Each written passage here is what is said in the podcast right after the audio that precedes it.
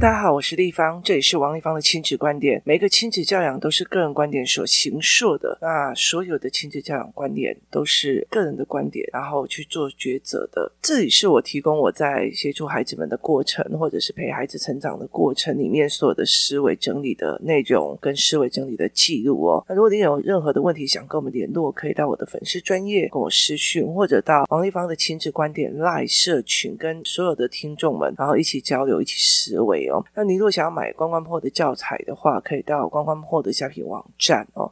如果有开新课的话，我们会在社群，或者是我们也会在我的粉丝专业做公告哦。那接下来聊一个议题哦，就是手机成瘾的议题哦。在早期其实有一个报告在讲说，呃，像最近我的家人在开刀，那他其实。大量的使用非常高容量的抗生素跟所谓的呃，就是麻醉的一些物品。那其实我在想，很久以前有一个所谓的文献，他们在讨论一件事情哦，就是开刀的人哦，开刀的人他也其实是会使用大量的吗啡啊。那为什么他们开刀完了以后没有成瘾哦？多的人就去看这样子的原因哦，就是他既然就是例如说开长期的刀，然后一直打吗啡，然后止痛。哦，像我在生小孩的时候，我有大大量的止痛哦，跟呃所谓的。就是无痛分娩的概念。那为什么我们并不会觉得会有成瘾性哦？那这件事情其实是呃让很多科学家去思维的一件事。那后来他们发现了一件事情，就是做完了之后没有成瘾性的这一群人，是因为他开刀完了，有很多人来关心他，很多人来干嘛哦？所以他其实对这个世界真实世界其实是有。参与感的，他有参与的内容，他有参与的思维，他甚至觉得在这个真实的世界里面是一件非常棒的事情。然后我必须要跟人的应退进退，例如说像呃，我们家最近好了，就是他在住院的时候，那我们会常常去跟他聊天啊，或干嘛，然后三不五时就会有会客啊。那因为 COVID-19 导致的非常多的他的其实呃所谓的开刀的病患，然后干嘛，其实他会客其实是蛮难的。所以，但是在这整个概念里面，你怎么去思维这件事情是非常有趣的。就是在这整个概念里，他对真实社会是不是是有吸引力的？他并不需要去。聚在一个所谓的虚幻的，或者是所谓一个空虚的、空无的人生里面哦，那这才是真的必须要思考的一个点哦。那以这个角度来思维这件事情的时候，我们再来去看另外一件事情。另外一件事情的意思在于是说，我们在这件事情来看事情的状况。那我觉得，呃，我在看很多手机成瘾的孩子，或者是父母很担心他们手机成瘾。那很大的一个部分的时候，父母希望他放下手机，他完全要放下手机哦。那呃，这整件事情来讲的话，他们认为说，你放下手机，你才可以去读书，你才可以去干嘛，你才可以去做什么事哦。那我觉得这里面让我常常会思考的一件事情是在于是哦，如果今天没有手机。你会去读书吗？就是站在我的立场哦，今天没有手机了，那我会去读书吗？我会再去读一个硕士班或者 EMBA 吗？不会。好，你有点意思吗？就是自己闷着头问自己：今天如果没有手机游戏，那你会再去读一本书吗？你知道我有遇到非常多的父母，他希望小孩可以读到好书，可是他自己不读的。那你自己会不会愿意？那你不愿意嘛？为什么？那个原因在于为什么？是因为你自己也不喜欢读书吗？是你自己也不喜欢去做这件事情吗？甚至你根本就不知道为什么要读书吗？就是例如说，哈，我这个年纪，我会在想回去学校读书，或者是我不会想回去学校读书，但是我会想要去 EMBA。为什么？因为我很想要去了解那里的同学里面跟他们对话。化的思维模式，我想要去看。那些人在经营企业里面的思维模式，我想要真实的去跟他们对话，我想要真实的去看他们的状况。所以，像有一些家长班的会来跟我讲啊，我要可不可以去看一下你上课，或者是接下来我们呃师资班用完之后，我会开始，例如说师资班是一笔费用，然后上了师资班的主要的概念之后，接下来我会把所有的教案里面做共备嘛，我想要去知道你的思维是什么，那你有没有办法去带带领其他的孩子，身边的孩子 QQ 哎，然后一起来带选择或者预期落空，那你自然不会落入说教的概念哦。所以其实后来我觉得，在这整个概念是在于，是我想要知道孩子们的状况，我想知道他们在说什么，在思维什么。例如有一天，他们就是在讲说，哦，某个孩子，我觉得他跟他妈感情不好嘞，他看他妈妈都脸很沉。可是你去问这个孩子，你觉得你跟妈妈感情好不好？我说，我就跟跟我妈感情很好啊。然后我就问他说，那为什么你看到你妈都没有笑脸？他就说。因为我妈在问我问题的时候，或者是我们在讨论问题的时候，我脑子在想问题啊，你就知道，就是有些人在想事情的时候，脸就是很凶，脸就是很哀伤，脸就是很美。送，你听有意思吗？他就是属于这一群的人。其实你不能定义说他跟他妈妈的感情不好，他认为的感情好跟感情不好是在于是他相不相信他妈妈会帮他，会求救这件事情，他就觉得对。那我当然问他说：“哎，你如果在学校被罚了，你回去回去跟你妈妈讲。”他就跟我讲。我不会啊，那我就说，那你凭什么会觉得说你跟你妈妈感情好？他就说。我不想讲，我不会想把这件事情讲，因为在学校里就已经结束了。我为什么要跟我妈妈想来证明我跟她的感情好？诶，你说的也有道理，你听我意思吗？就是在这整个过程里面，你跟孩子对话，你跟孩子做，哦，原来你的思维是这个样子。当有一天我可以的时候，我愿不愿意再去读书？我愿不愿意再去做很多的事情？很大的原因是在于是我想去接触真实的人，我想去接触他们在，例如说他们在讲某个行销的理论的时候，他们的思维模式是什么？所以。这件事情对我来讲是愉悦的，是感觉有灵魂的，所以对我来讲是非常非常的开心的，所以我会愿意去做嘛。它甚至会让我觉得它比手机游戏好玩太多了，你知道吗？我从以前到现在，所有的手机游戏里面，所有的游戏里面，我只玩过一样东西，那个东西叫做俄罗斯方块。那俄罗斯方块是在因为以前我住的宿舍楼下是一个。泡沫红茶店，那那个老板常常就会有俄罗斯方块，那我就会一边跟同学聊天一边玩这样子。可是我玩的级数也没有非常非常的高哦，你知道吗？所以其实对我来讲，那是脑袋放空在做一件事情哦。可是我非常不喜欢脑袋放空哦，我很想知道哦，学了一个东西哦，原来那种新观念哦，原来那种新观念哦。所以其实很大的一个部分的原因，是因为当我们大家在看手机成瘾的这一件事情的时候，我们。为什么会觉得他们其实是只要放下手机，他们就会愉悦在读书，愉悦在。写作业，愉悦在做很多的事情哦。这件事情让我觉得是非常非常的吊诡。就是其实我在看很多的人在面对小孩手机成瘾的状况里面的时候，我就会一直在想说，他们会为什么说，当这个小孩一心都要手机的时候，他只要戒断这个，他就会回去读书或写作或干嘛？是没有的哦。例如说，我现在会写作，那如果我现在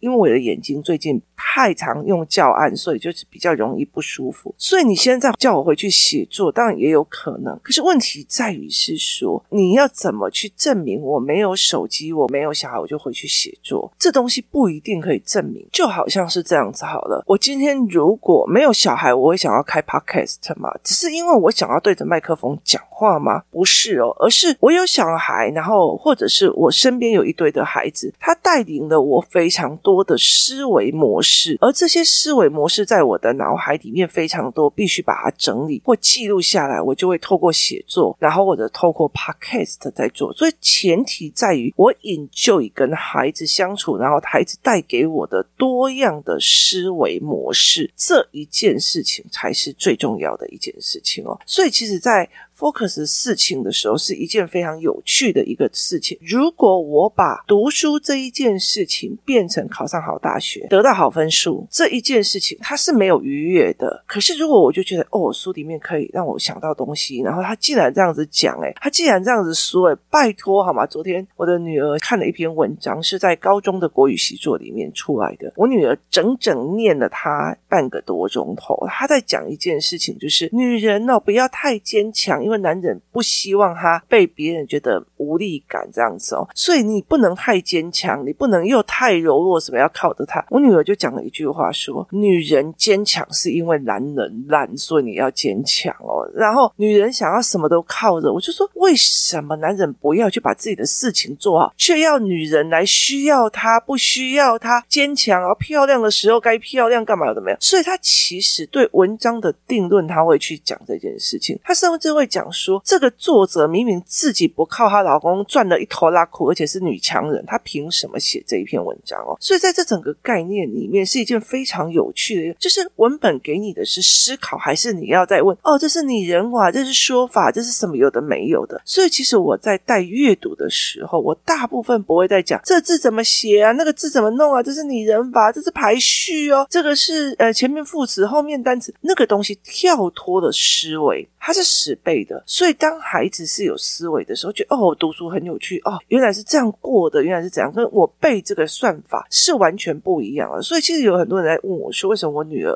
会读得这么的开心哦？的很大的一个原因是因为每一个都是思维的冲击，她很爱。那我们从小都在做这一件事情哦，就是文本看思维。像我儿子最近就会问我一件事情，是说呃，在所谓的呃中东的国家，他们会有所谓的道德警察。那道德警察这一件事情哦，就是他会讲说，哦，你这些女生怎么可以在 IG 上露出你的腿？好，所以他就会去看这一个所谓的中东的女孩子，她露出腿了，那这这道德警察就有必须去把你关起来。那我我记得有是一个有一个案件是，他没有戴头巾，就后来就被道德警察弄死，然后造成整个社会的动荡。那我儿子就问我一句话说，我儿子就问我的一句话说，妈妈。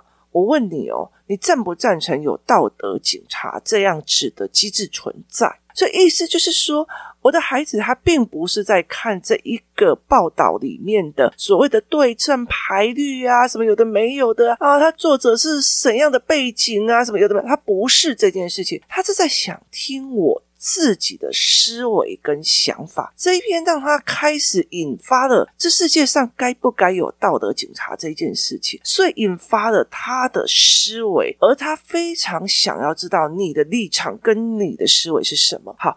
怎么养成这样子的孩子的？是因为我在陪孩子做很多的阅读理解的过程里面，我在意的不是是在讲这是怎么对称，作者是什么意思或干嘛，而是在于是是不是不同的立场。就会有不同的主张。可是你自己想想看，在台湾的所有的从国小到高中里面，所有的东西有做这一块的训练吗？没有。徐志摩说的，他就是你要欣赏，你不欣赏，你就是一个文学的流氓跟白痴。可是你就会不欣赏徐志摩的渣男行为，但是你不能这样子，人家是文学上的泰斗。所以在这整个概念里，是你不能质疑的。你不觉得这一个人怎么有立场写出这样子的话？明明这一个人，他所有的钱赚的满钵满意，都是靠自己，她不靠她老公半毛钱。可是她就告诉你，你要在你的男人面前装柔弱，不要太强，这样男人才会有自尊心，他才会引咎他才会干嘛？就是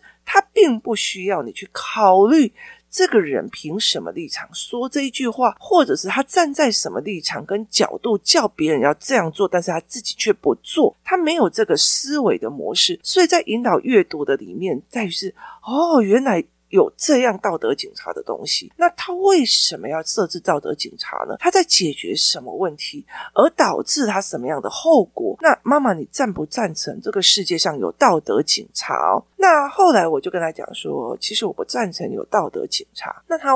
问我为什么，我就说被约制住的跟非约制住的是有一个道理的。例如说，我跟你讲，像我的儿子好了，我儿子在很小的时候，很多人就跟我讲，那儿子真的是会乱讲话，讲三字经啊什么有的没有的。我一直跟你讲，不准讲脏话，不准怎样，不准怎样，这叫约制。你讲脏话了，我就扣你钱；你讲做什么，我就扣你钱。跟到最后，你每一句的脏话，你都去思考这句话里面的后面的真正意思，而造成了别人怎么的误解你，或者是造成别人怎么定义你。当你所有东西东西都做完的时候，而且你的生活里面，你会发现这件事情可以去用聊的，不需要用脏话回复的时候，那你就不会了嘛。就是它并不是被要求而用的，而是真正的所谓的分析思维，然后判断做决策，然后再加习惯性。习惯性就是。我所有的东西都是思考的语言，我就不会直接说，哎，这件事情，哎，为什么你要这样子对我啊？那你后面的是原因是什么？你到底是会还是不会，还是坏？好，我们的教案里面有个会不会还是坏，所以我就不会干，你为什么要打我？你有意思吗？你就会。不会把那个脏话就先出来了，而是你就觉得。对这个人怎么会做这样的东西哦？所以其实，在很多东西说，哎，王丽芳，你为什么别人在地方讲你，你会怎么样？那你为什么不骂回去？我就觉得我干嘛骂回去啊？他最好带着这样的思维过他的人生哦。所以为什么？是因为我会了解说，哦，原来你用这样子的方式在评断人，在思维人，那我干嘛要跟你吵啊？就是你了解的意思吗？像有一段时间，有工作室有个小孩，就永远都要去争争谁是对的，谁是错的，谁是怎样，谁是怎样。你知道吗？然后呢，我就讲了一句话说，我就讲了一句话说，这件事情非常有意思哦。例如说，狗狗会去呃拿所谓的垃圾里面的这些东西，把它抓起来。你有必要去跟他解释说，那垃圾里面的狗骨头很脏，里面有细菌的，怎样有的没有的？你有必要吗？你没有必要嘛？是没错，是你对。可是你有必要去跟他谈吗？没有嘛，因为狗狗不懂嘛，狗狗还不知道嘛，所以他的逻辑跟他的思维，包括他的语言，他的程度不是在你的程度嘛。所以你去跟他讲这件事情有用吗？你争赢了有用吗？你了解意思吗？然后，所以呢，有一段时间、哦，我们就。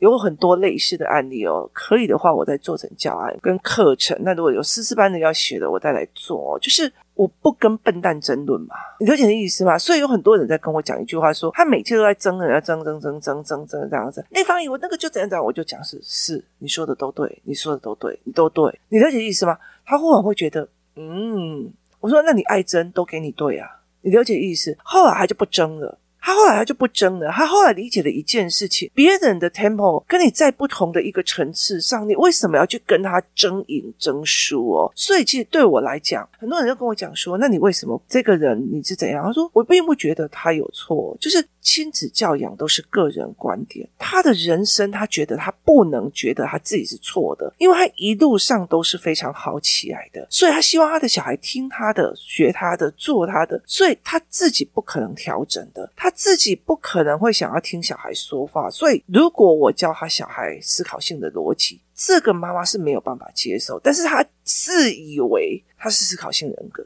可是事实上，他一直在支撑着他自己的信念，他不愿意别人去挑战他的名校思维或干嘛。那这样子一个不愿意去审视自己思维的人，他怎么可能会往前呢？那你去跟他聊，你去跟他讲，你去跟他 argue，他只是会用他学历来压你或干嘛，他并没有想要去挑战他自己的思维模式的习惯。那你何必去跟他浪费时间呢？人生这么的宝贵，有好多的书，好多的课程，好多的事情要处理，为什么你要去跟一个人，他根本听不懂你在讲什么话的人去 argue 对与错呢？所以后来就觉得说，我们就是一个在哆，一个在 C，一个在咪，不同的五线谱上面。那你为什么一定要叫他来听你的哦？所以这很大的一个概念是在于这里哦。所以很多的一个思维模式是说，我怎么去让这个孩子去思维？那你今天你没有跟孩子在同一个思维模式哦，他根本就不觉得读书是很重要的事情。那他没有办法去做这一件事情，我就觉得游戏比较重要啊，那所以他会变成这个样子，有道理的。那你在所谓的文本里面，如果你要的只是他背单字、形音义，一直抄写，一直抄写，一直抄写，他其实没有在文本里面得到思维的愉悦、思考的快乐的时候，他很快弹走的。我觉得我遇到太多的大学毕业啊或干嘛的，后来就整个弹走的。所以当你人看到一定的程度的时候，你就开始去思维这个东西哦，是不是真的读到名校就一定很好，或干嘛？你就把身边所有的人都拉出来再审视一次哦。所以这是一件非常有趣的一个思维概念哦。你怎么去思考这件事情？你怎么去看这件事情？是决定了你要怎么做决策。那其实我觉得一个很大的一个概念是在于是，与其去叫小孩子放下手机，你要了解的一件事情，当他放下手机之后。外面有没有东西吸引他？书本的知识吸不吸引他？就与其在讲说他都不练琴，然后一直在玩手机，那你要知道，那他练琴的方式是错的。练琴没有得到任何的愉悦，没有得到任何的音乐，没有给他任何的快乐。问题在于这里。好，因为我叫他放下手机去读书。啊，不好意思，书籍。没有让他有任何的快乐，那问题在哪里？问题在哪里？例如说，我常我有一段时间，我非常非常的清楚的一件事情：今天在叫我去背形音义，我跟你讲那一本书，我就不会拿来看。